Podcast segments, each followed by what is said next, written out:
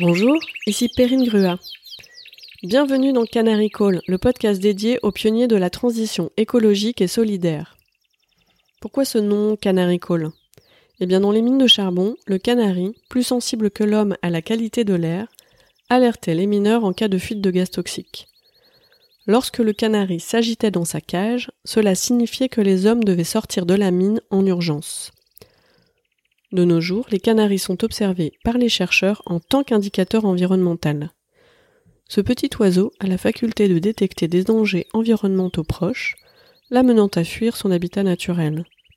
Ainsi, ils permettent aux scientifiques d'anticiper de potentielles catastrophes. J'ai donc décidé d'aller à la rencontre de ces pionnières et de ces pionniers de la transition écologique et solidaire. Résolument optimiste, je crois en la puissance des individus qui osent essayer. Je suis convaincu que le déclic viendra de ces drôles d'oiseaux passionnés, curieux et pédagogues, avides d'impact, et qui sauront convaincre plus que contraindre, jouer collectif plus que briller.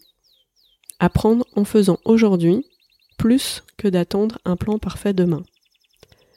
À travers ces entretiens, vous allez faire la connaissance de ces femmes et de ces hommes qui font bouger les lignes au service d'une économie durable et inclusive.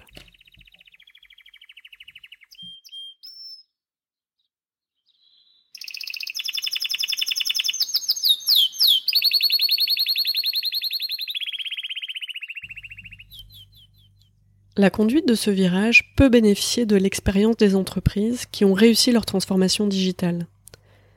Leur point commun est d'avoir su mobiliser tous les métiers et tous leurs échelons en s'appuyant sur leurs pionniers.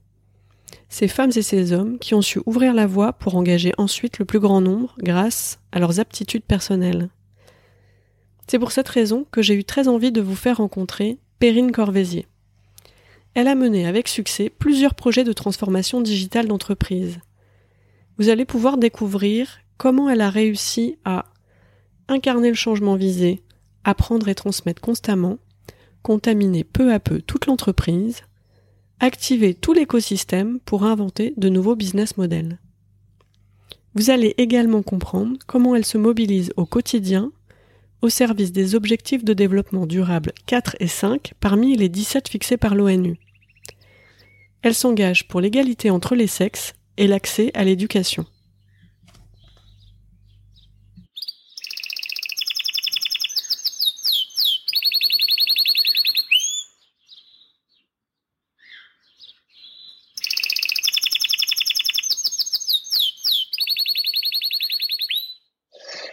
Eh bien, bonjour Perrine. Bonjour Perrine. Je suis absolument ravie de t'accueillir aujourd'hui et pas seulement parce que nous portons le même prénom. Nous nous sommes connus quand je dirigeais une agence de recrutement dans le digital, Aquent, et en effet, je te considère vraiment comme une pionnière de la transformation euh, digitale.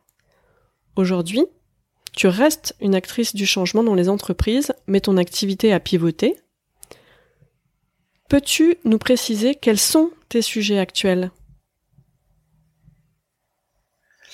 Alors, après avoir mené effectivement 20 ans pratiquement de transformation liée au digital, l'innovation, etc., je me suis rendu compte que, enfin, je me suis rendu compte avant, avant la fin des 20 ans, je vous rassure, euh, que, en fait, quand on réussissait cette transformation, euh, c'est qu'on s'appuyait vraiment sur les équipes et pas juste sur la techno, l'organisation et que les équipes mettaient en œuvre et s'appuyaient sur leurs euh, soft skills, leurs compétences comportementales.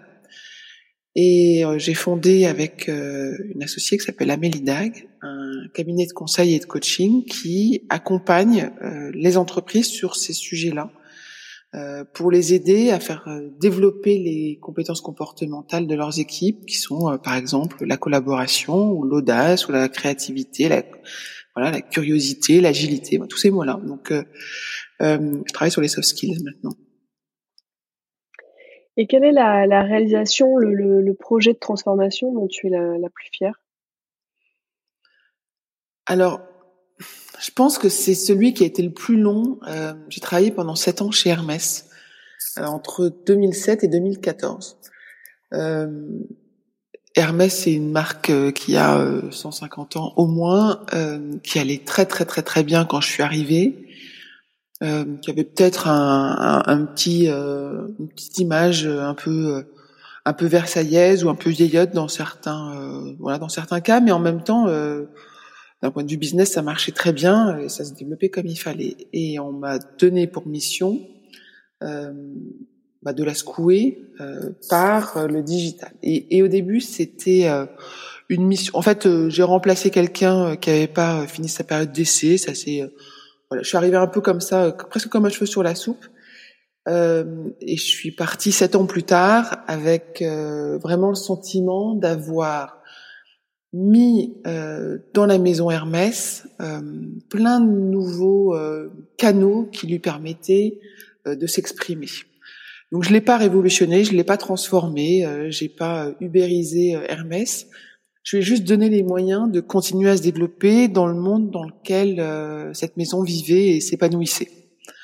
Euh, donc j'avais développé l'e-commerce, j'avais développé la présence sur les réseaux sociaux, j'avais développé euh, la communication, j'avais euh, euh, mis des chiffres en face des résultats, etc. Donc, voilà, ce, qu'on fait dans une transformation digitale, en fait, j'avais j'avais vraiment l'impression d'avoir été pertinente. Et mon, ma réussite, c'est que euh, ça, ça s'incorporait vraiment bien euh, dans l'ADN de la marque et que c'était pas une verrue sur sur une maison pour 50 ans. C'était vraiment voilà donner une deuxième jeunesse euh, à cette maison.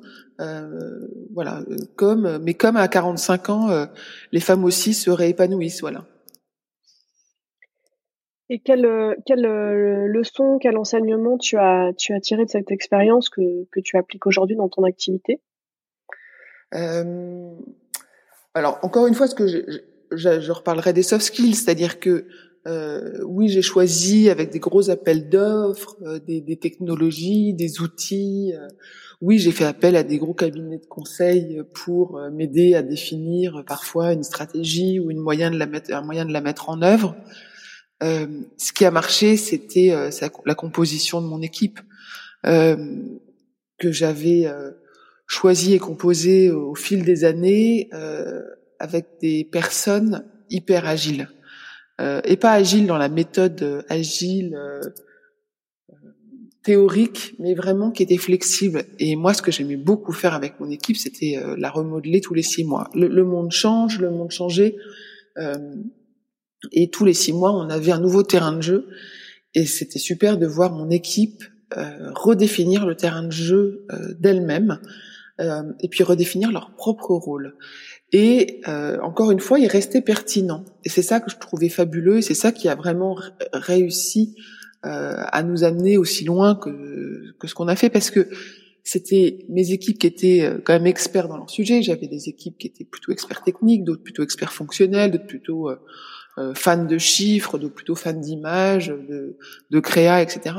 Et c'est eux qui détectaient les signaux faibles. C'est eux qui euh, avaient un terrain pour s'exprimer régulièrement, euh, pour proposer, pour euh, proposer des projets et proposer aussi de changer de rôle et de se changer, de s'adapter. Euh, je me souviens très bien d'une personne qui euh, qui gérait des campagnes emailing par exemple et puis qui un jour a dit bon là je vous apporte plein de chiffres et données, je voudrais travailler sur un méga rapport automatisé qui donnerait à l'ensemble de la communauté digitale d'Hermès euh, accès à nos résultats en temps réel. Bon bah c'était un super projet, c'est une super idée et en fait c'était exactement le moment où on commençait à parler de data, de big data, etc. Euh, donc ça c'est le premier point qui a été important. Deuxième point, il y en a plein. Hein. Euh, été aussi de se dire qu'on a commencé un peu en vase clos, euh, en silo, euh, et que j'ai réalisé euh, assez vite quand même que ça n'allait pas pouvoir prendre cette cette transformation euh, si on n'allait pas impliquer et vraiment de l'intérieur euh, l'ensemble des intervenants euh, et, des parties prenantes. Je m'explique avec un exemple. Je me souviens d'avoir fait la queue chez Hermès au Faubourg, rue du Faubourg Saint-Honoré dans le, flagship. J'allais faire mes, mes, courses perso pour Noël, je pense. Et, et je faisais la queue et j'entends une des vendeuses d'Hermès qui dit ah ben non mais ça si vous l'avez vu sur sur internet c'est forcément du faux. Et c'est à l'époque où on lançait le site e-commerce en France et et en fait, je me suis rendu compte que cette vendeuse-là, elle n'avait pas du tout conscience que Hermès vendait en ligne.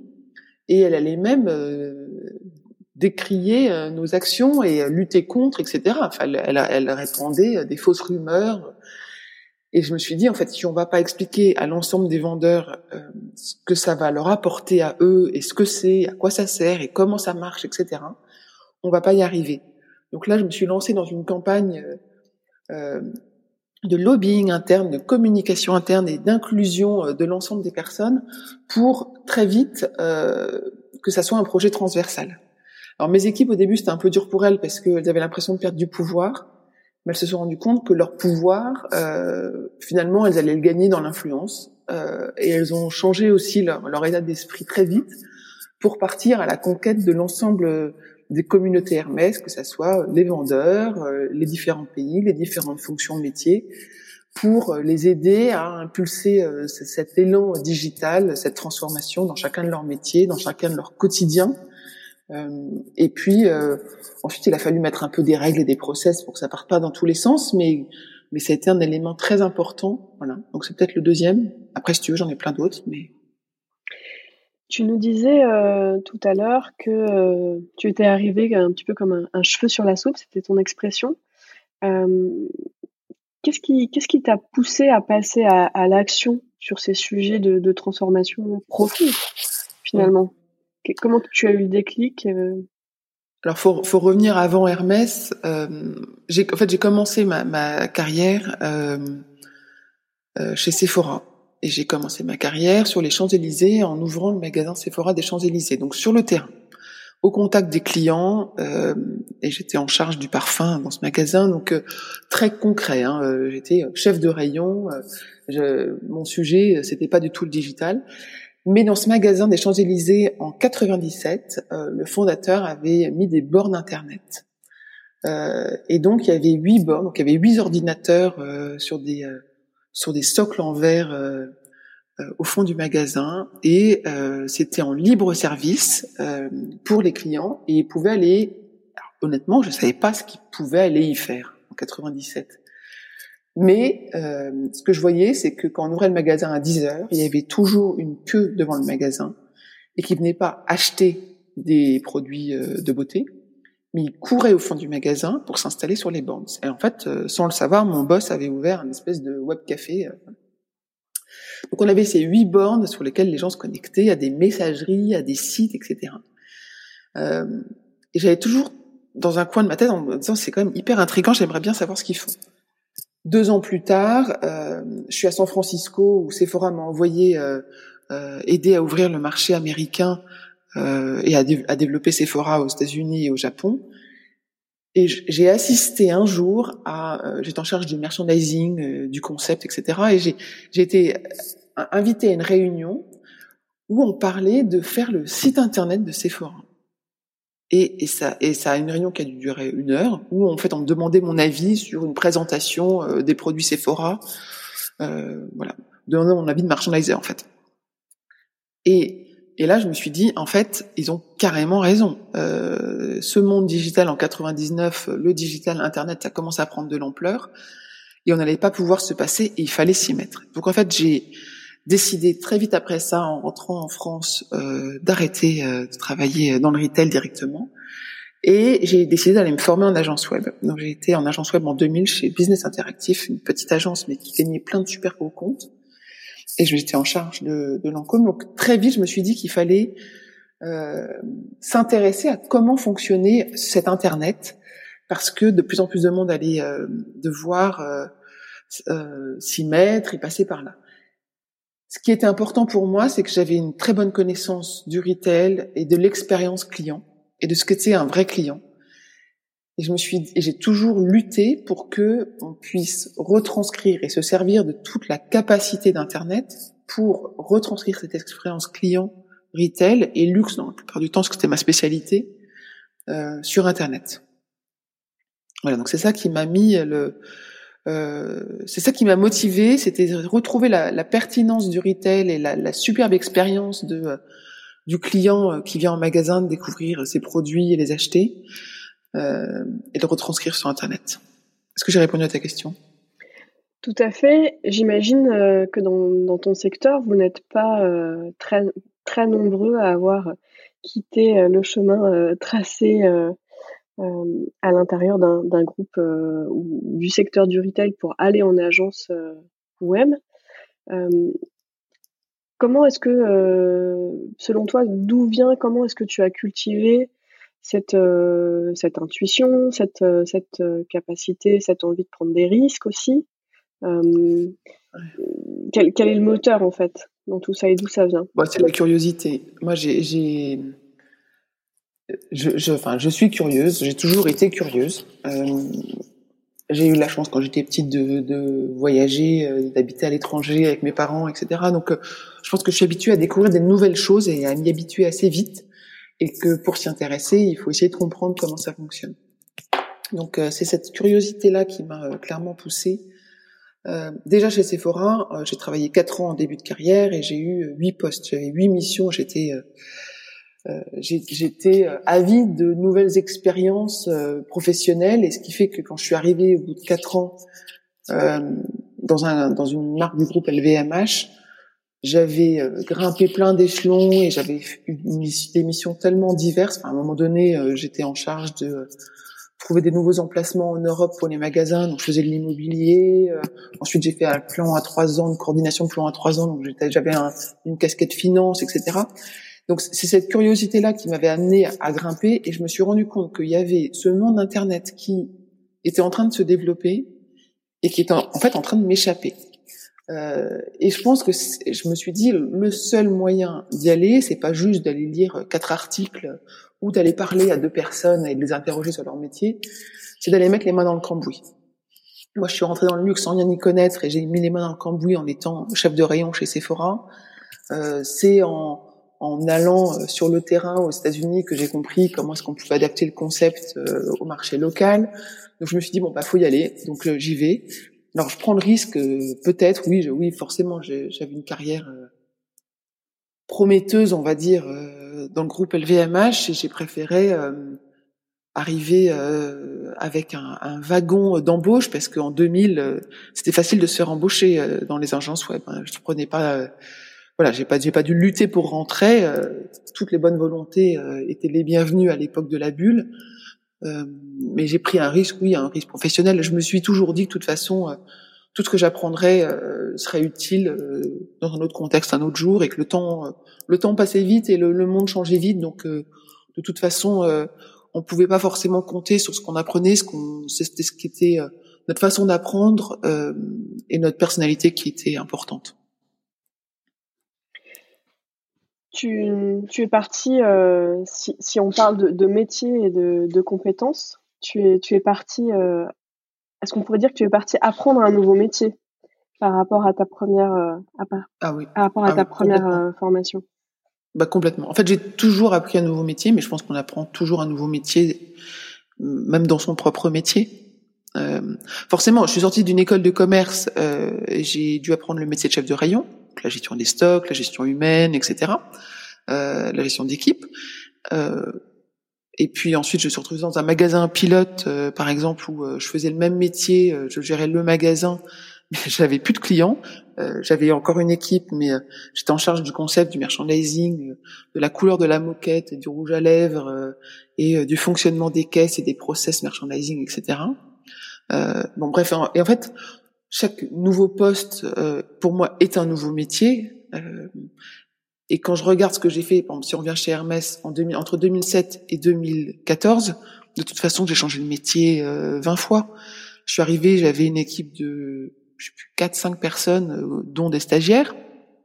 Euh, un, un, terrain de jeu, un budget, une responsabilité bah, petite quoi.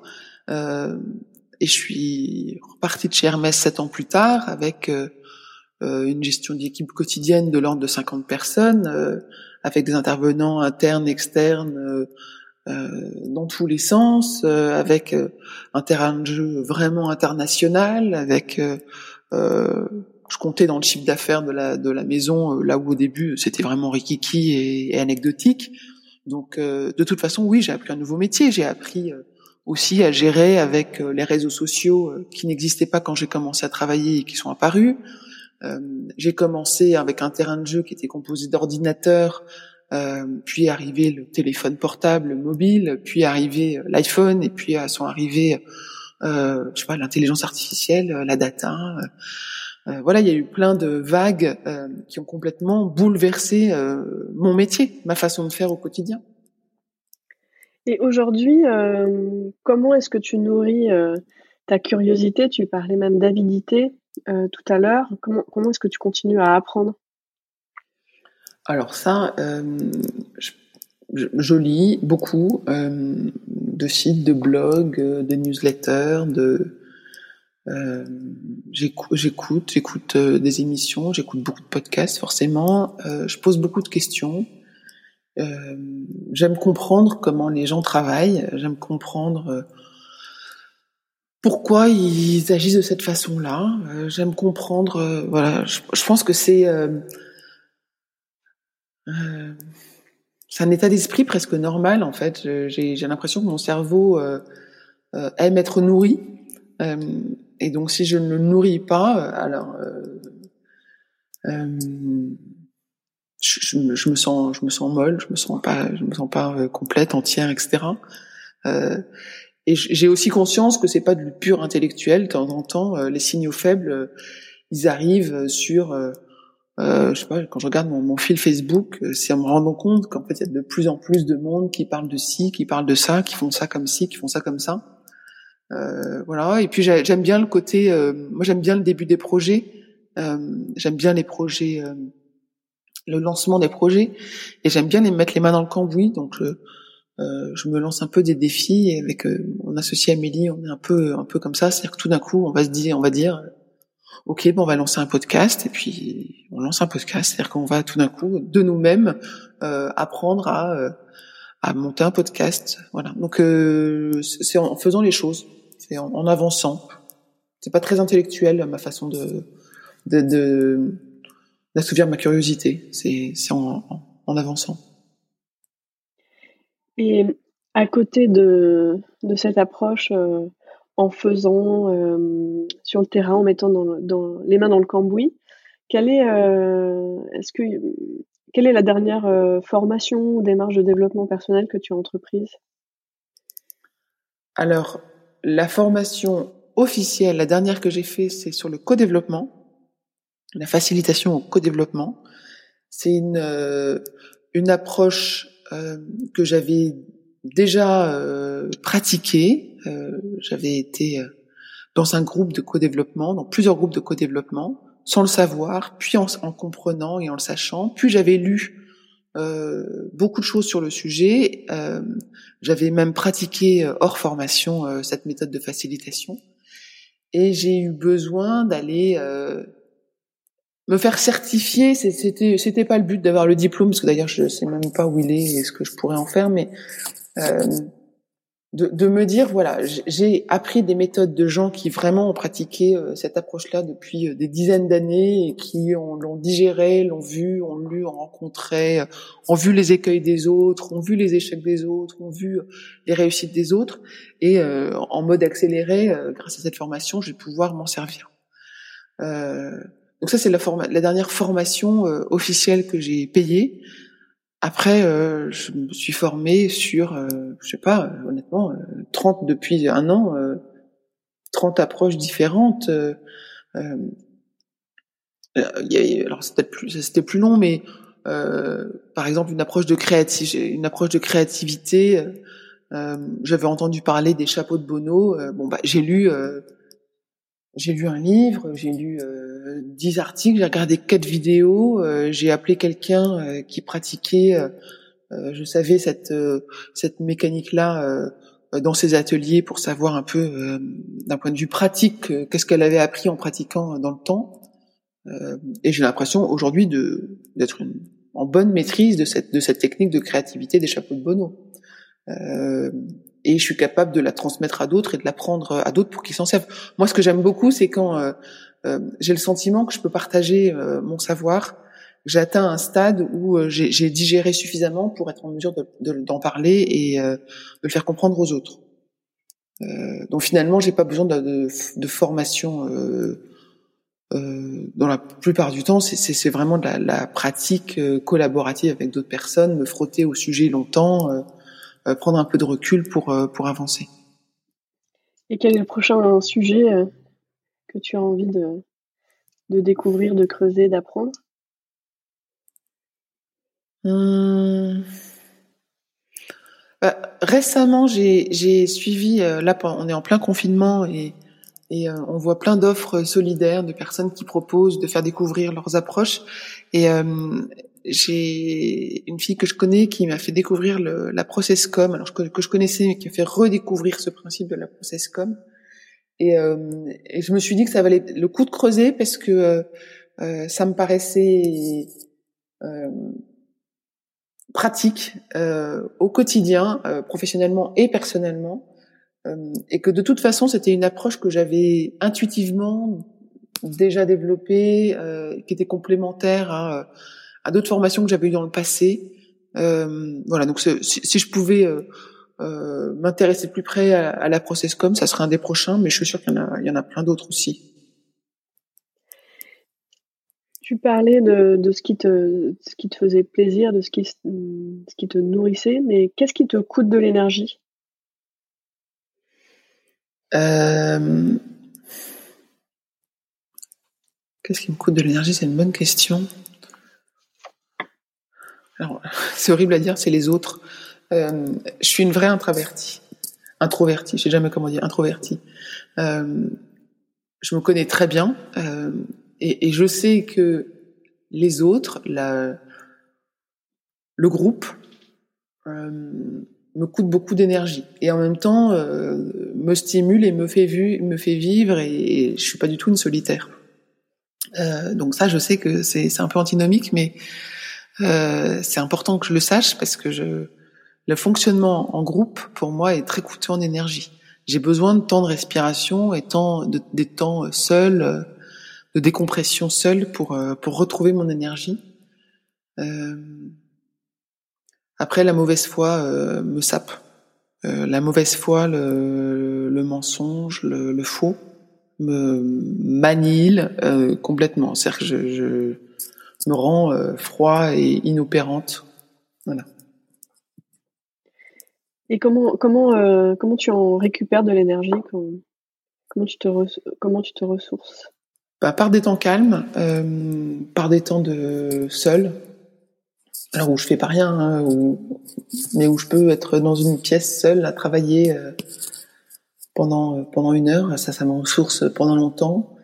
Euh, une stimulation euh, extérieure positive euh, d'un projet, mais ça peut être tout d'un coup d'aller décider de me lancer dans telle recette de cuisine ou d'aller lire tel livre ou d'aller lire tel article que j'ai mis de côté pour plus tard, euh, ça, ça me, ça me, ça me donne l'étincelle pour repartir.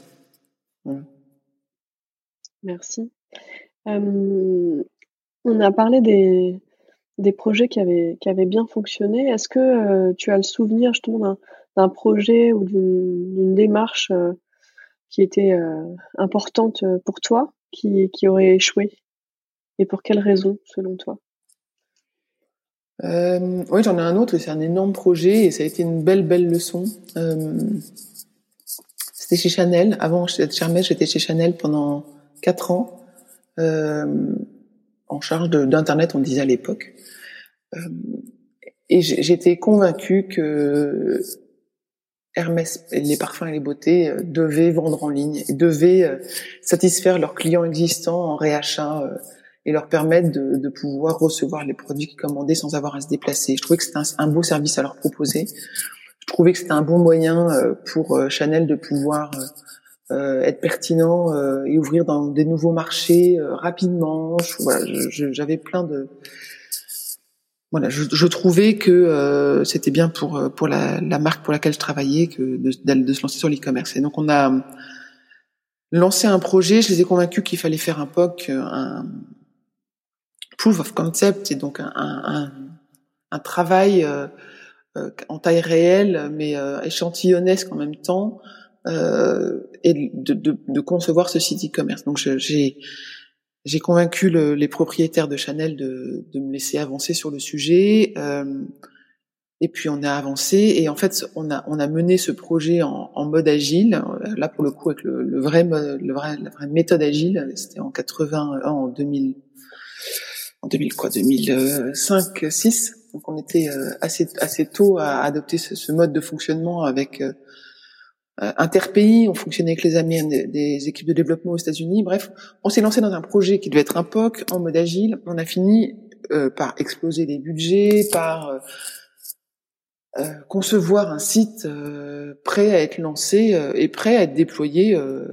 voilà, on pouvait le déployer qu'en mode échantillonnesque, mais en fait, il était prêt pour pour tout faire. Et je me suis vraiment rendu compte que j'avais pas tenu mon engagement qui était de de leur, de leur montrer par un échantillon que c'était viable et que euh, malgré moi, j'avais fait un gros gros projet et que voilà. Donc j'avais mené euh, le, projet beaucoup trop loin. Euh, j'avais pas été en, mesure de, de, le maintenir euh, parce que l'enthousiasme de tout le monde et parce que tout le monde pensait que c'était un projet pertinent. Tout le monde qui travaillait sur le projet pensait que c'était un projet pertinent. Et je me suis un peu laissé emballer dans ce projet-là. Et, et quand euh, il était prêt à, à, être lancé, en fait, je me suis rendu compte que j'étais un peu mal vis-à-vis de la direction parce que c'était pas ce que je leur avais proposé.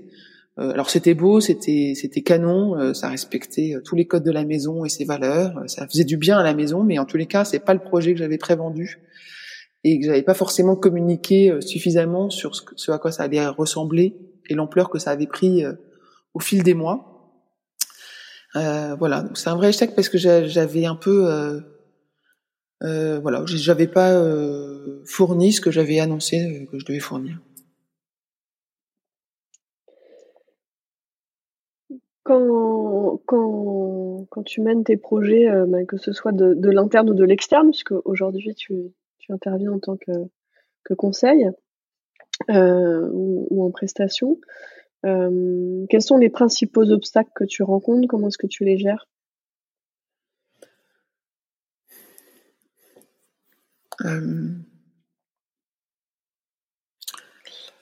Il y a deux obstacles que je peux rencontrer, c'est euh, quand on nous demande une mission pour euh, cocher les cases, faire bien, faire comme les autres, et qu'il n'y a pas de, vrai sens profond. ça, ça me gêne beaucoup et c'est un vrai obstacle parce que ça veut dire que le, le résultat attendu euh, sera pas forcément euh, euh, engageant, pas respecté, pas forcément bénéfique, etc. et donc dans ce cas-là, le seul moyen, c'est de de vraiment prendre le temps de discuter sur les raisons, le sens de notre intervention, et de repartir sur le pourquoi et pas sur le qu'est-ce qu'on attend, quel est le livrable euh, et de prendre ce temps-là. Et ça, c'est un, un, obstacle qu'on a quand même régulièrement. Euh, ça a été le cas pour le digital dans le passé, dans le sens, euh, je veux transformer ma, ma société pour euh, qu'elle soit digitale et je veux un site e-commerce, ou je veux être sur les réseaux sociaux et je veux 10 millions d'abonnés. tant qu'on ne sait pas le pourquoi, ça sert à rien de le faire. et quand on parle de d'atteindre la réussite en s'appuyant sur ses soft skills, euh, pour certains, c'est un buzzword euh, qu'il est bien d'avoir mis dans son dans sa feuille de route annuelle. Euh, mais là, on parle de d'humain, d'équipe, de fonctionnement d'équipe, et on peut pas juste euh, engager une équipe dans un dans une démarche euh, intellectuelle, collaborative, de développement, sans que ça ait un vrai sens pour chacun d'entre eux, pour l'équipe, pour la société. Voilà. Donc c'est c'est vraiment remettre en perspective à chaque fois quel, quel va être l'enjeu, les besoins d'intervention, euh, pour que les voilà les, les missions qu'on nous confie euh, aient du sens. Donc ça, c'est un des premiers enjeux. Euh, la deuxième barrière que j'ai aussi euh, souvent beaucoup et que j'ai toujours eu, c'est euh, mon cousin qui bosse dans votre secteur, dans votre domaine, m'a dit que, euh, et donc il faudrait faire comme ça. Donc c'est un peu le, le, c'est une question de confiance. C'est-à-dire que euh, les gens font confiance à leur entourage, à, leur, euh, à leurs cousins experts, à, leur, à leurs amis euh, qui ont des boîtes qui font un peu comme moi. et d'un côté, ils, ils, missionnent moi et, ils me font pas complètement confiance. donc ça, j'avais souvent ça, j'ai eu souvent ça le cas. Hein. Je me souviens très bien de, de dirigeants des sociétés pour lesquelles j'ai travaillé qui me disaient j'ai un copain d'école euh, qui est qui a son agence euh, digitale à New York, euh, qui a fait fortune sur le digital et qui me dit qu'en ce moment il faut vraiment s'intéresser à ça ou qu'il trouve que notre présence sur tel sur tel réseau social laisse à désirer. Bon. voilà, c'est des obstacles que j'avais souvent de on m'a dit que alors il faudrait que et moi, j'aime je, bien euh, repartir sur le bah, pourquoi, à quoi ça va servir. Euh, euh oui, est-ce que bah, vu le budget qu'on a, ou vu les moyens que vous me donnez, ou vu le délai imparti, ou vu l'équipe qu'il y a en place, ou vu euh, les antécédents, vu les projets précédents, vu l'état des lieux d'eux, etc. Euh, vu les outils. Enfin, il y a plein de raisons qu'il faut prendre en compte. Et j'aime bien regarder la vue d'ensemble et, et, et, ensuite déterminer si c'est une priorité d'agir comme son copain euh, lui a suggéré de le faire. Euh, et voilà, donc ça c'est un, deuxième obstacle qu'on a souvent, euh, mais quand on transforme, les, nos interlocuteurs ont, besoin de se rassurer et de se raccrocher à, des certitudes et, dans ce cas-là vont en parler à des copains pour s'ils prennent une décision qu'ils ne soient pas les, seuls à la prendre en fait. Donc ça c'est des vrais obstacles. Et de quoi as-tu besoin de la part euh, de, tes clients ou, de ta direction pour continuer, pour accélérer? Alors j'ai besoin d'une forme de, euh, de confiance, ça c'est sûr. À un moment donné, me faire confiance, me laisser euh, opérer dans mon domaine d'expertise avec une prise de risque assumée. et il y aura des risques, il y aura des échecs. Et ça, voilà, donc c'est une question de confiance. Et puis une question d'audace aussi de leur part, euh, que ça soit sur le digital ou sur les soft skills. Euh, et on, on, se le dit au quotidien avec Amélie, on est toujours un peu en avance de phase. Quoi. Euh, on, on, va chercher à, à, changer des choses qui, qui seront évidentes euh, dans quelques années, mais qui ne sont pas encore maintenant. Et ça, on en est sûr, sûr, sûr. Euh, donc, il faut une forme d'audace euh, de la part de nos clients, euh, des personnes qui, qui, veulent travailler avec nous. Euh, parce que ils doivent aussi euh, nous soutenir dans la durée sur des sujets qui sont pas forcément, qui n'ont pas forcément une rentabilité immédiate ou visible du premier coup, qui vont coûter de l'argent, qui vont déstabiliser, qui vont pas forcément faire plaisir à tout le monde dans un premier temps. Donc il leur faut du courage, il leur faut une forme d'audace. Euh, et ça, si j'ai pas ça, euh, voilà, c'est, on peut pas nous avoir l'audace pour nos clients euh, et pour les équipes.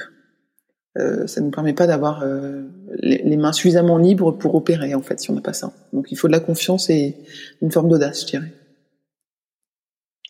Et comment comment tu expliques ta réussite à, jouer ces rôles de, pivot, de déclic, de transformation?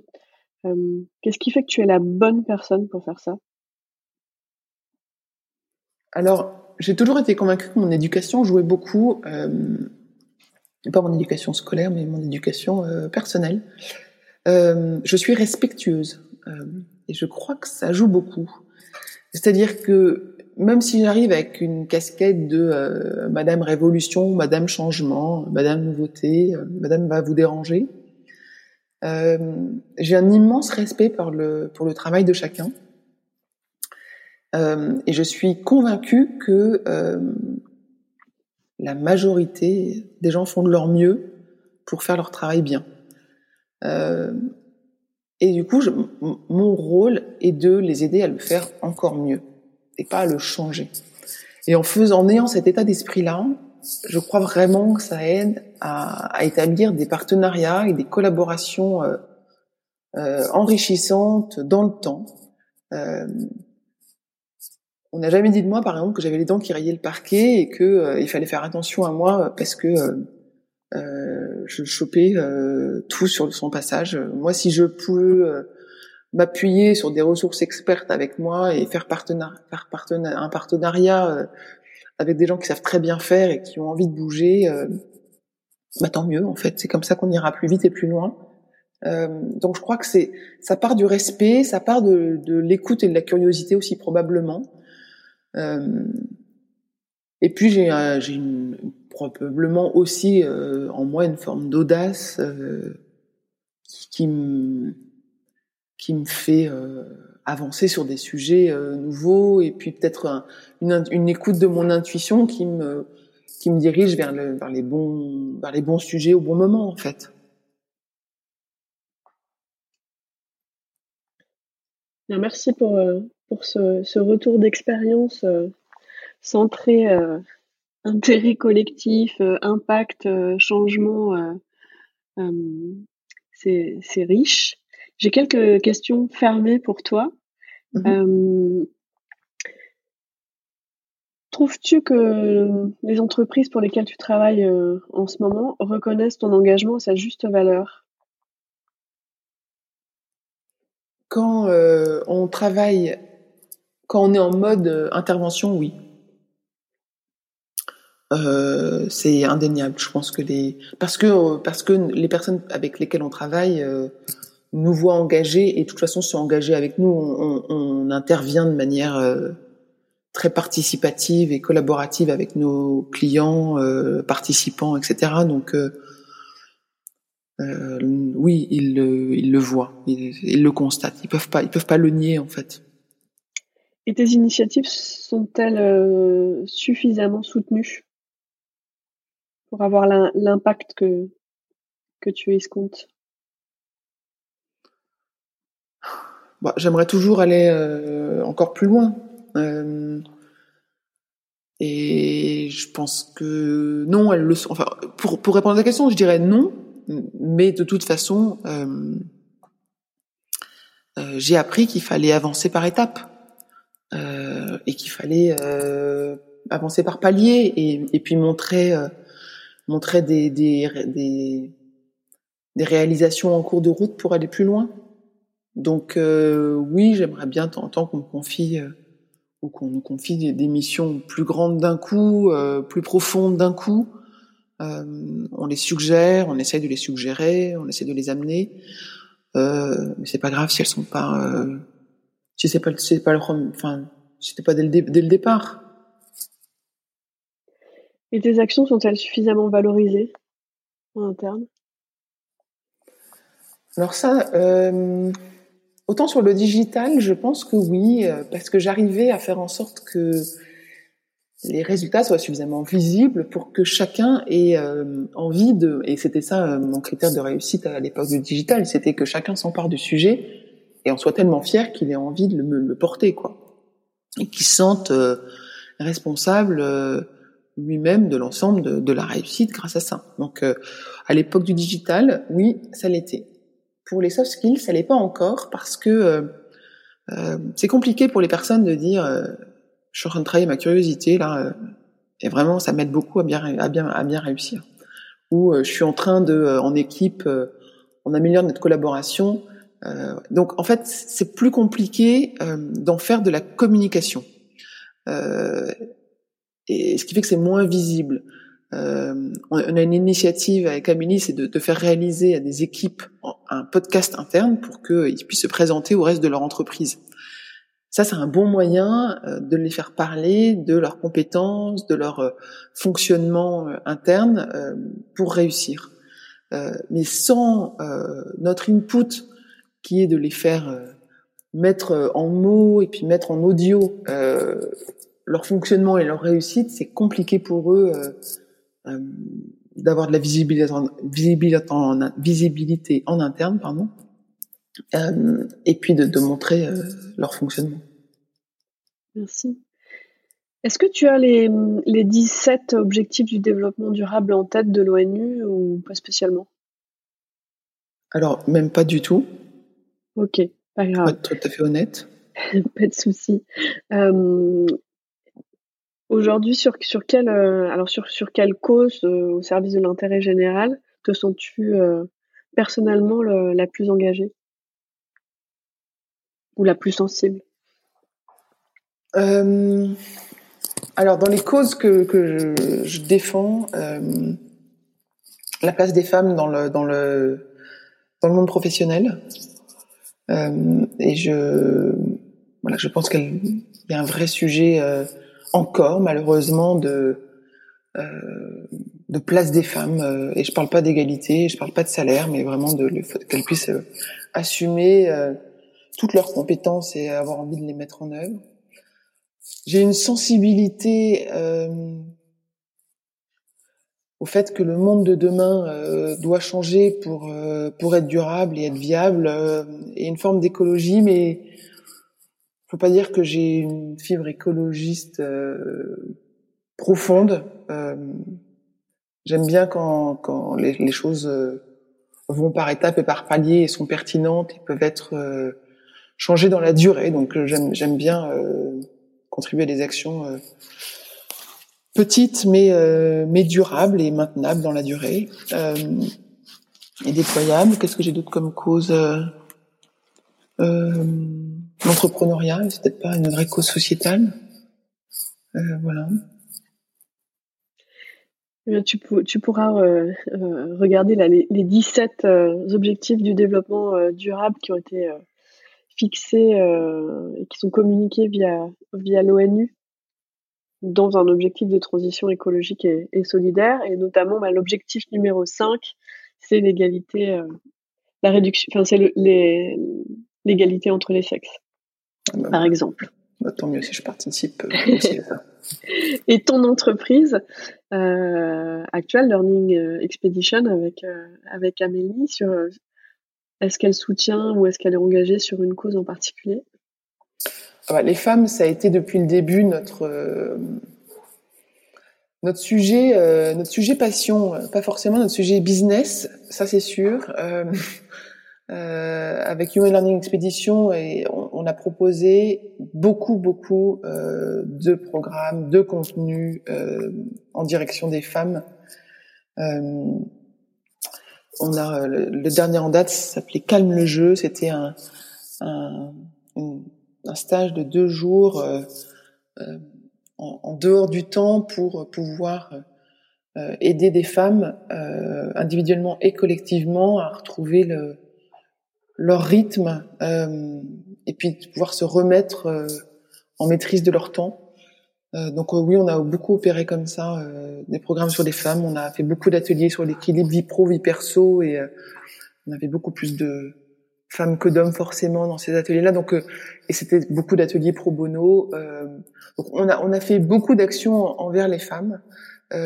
Et en plus de ça, j'ai contribué, enfin j'ai cofondé une association et un groupe Facebook d'entrepreneuses euh, dans le 16e arrondissement, là où j'habite. Et euh, c'est un groupe de 400 euh, entrepreneuses. Alors qui sont entrepreneuses, ça veut dire, euh, ça peut être une pharmacienne, ça peut être une avocate en libéral, ça peut être euh, euh, une artisan, euh, quelqu'un qui a euh, une boutique, etc. Mais en fait qui est euh, en charge de son entreprise. Et on a euh, une, c'est assez actif, euh, une association qui euh, euh, qui vise à euh, aider ces femmes entrepreneurs à euh, développer leur entreprise euh, euh, avec euh, beaucoup de bienveillance, euh, beaucoup de d'attention les unes aux autres, et en même temps un sens du business et de la relation euh, euh, accrue. Donc euh, voilà, donc c'est des actions, c'est des exemples d'actions que qu'on mène, euh, que je mène avec euh, Human Learning Expedition et puis avec les entrepreneuses du 16. Euh, Merci beaucoup. Pour conclure, euh, est-ce que euh, en une phrase, il y a euh, en ce moment euh, une alerte, une idée, un sujet qui, te tient à cœur que, tu aimerais communiquer à tes futurs clients, aux, aux dirigeants d'entreprise actuels?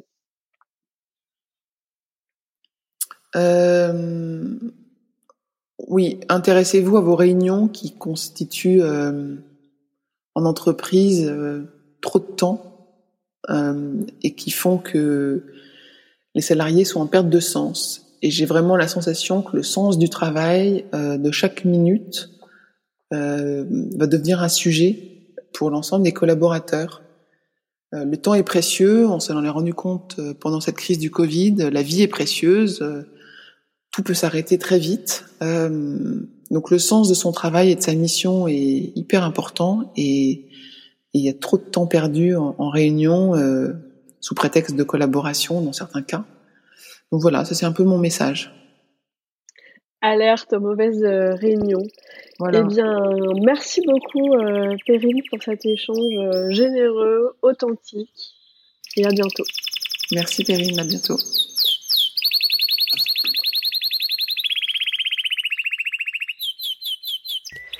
J'espère que vous avez eu autant d'intérêt que moi à écouter mon invité.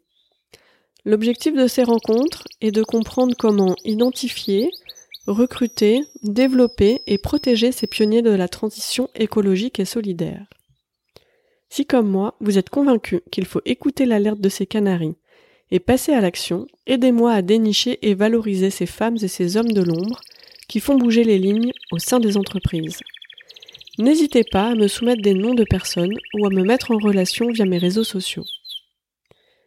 Vous retrouverez les notes de ces entretiens sur la page LinkedIn dédiée Canary Call. Merci pour votre écoute. À très vite pour une nouvelle rencontre.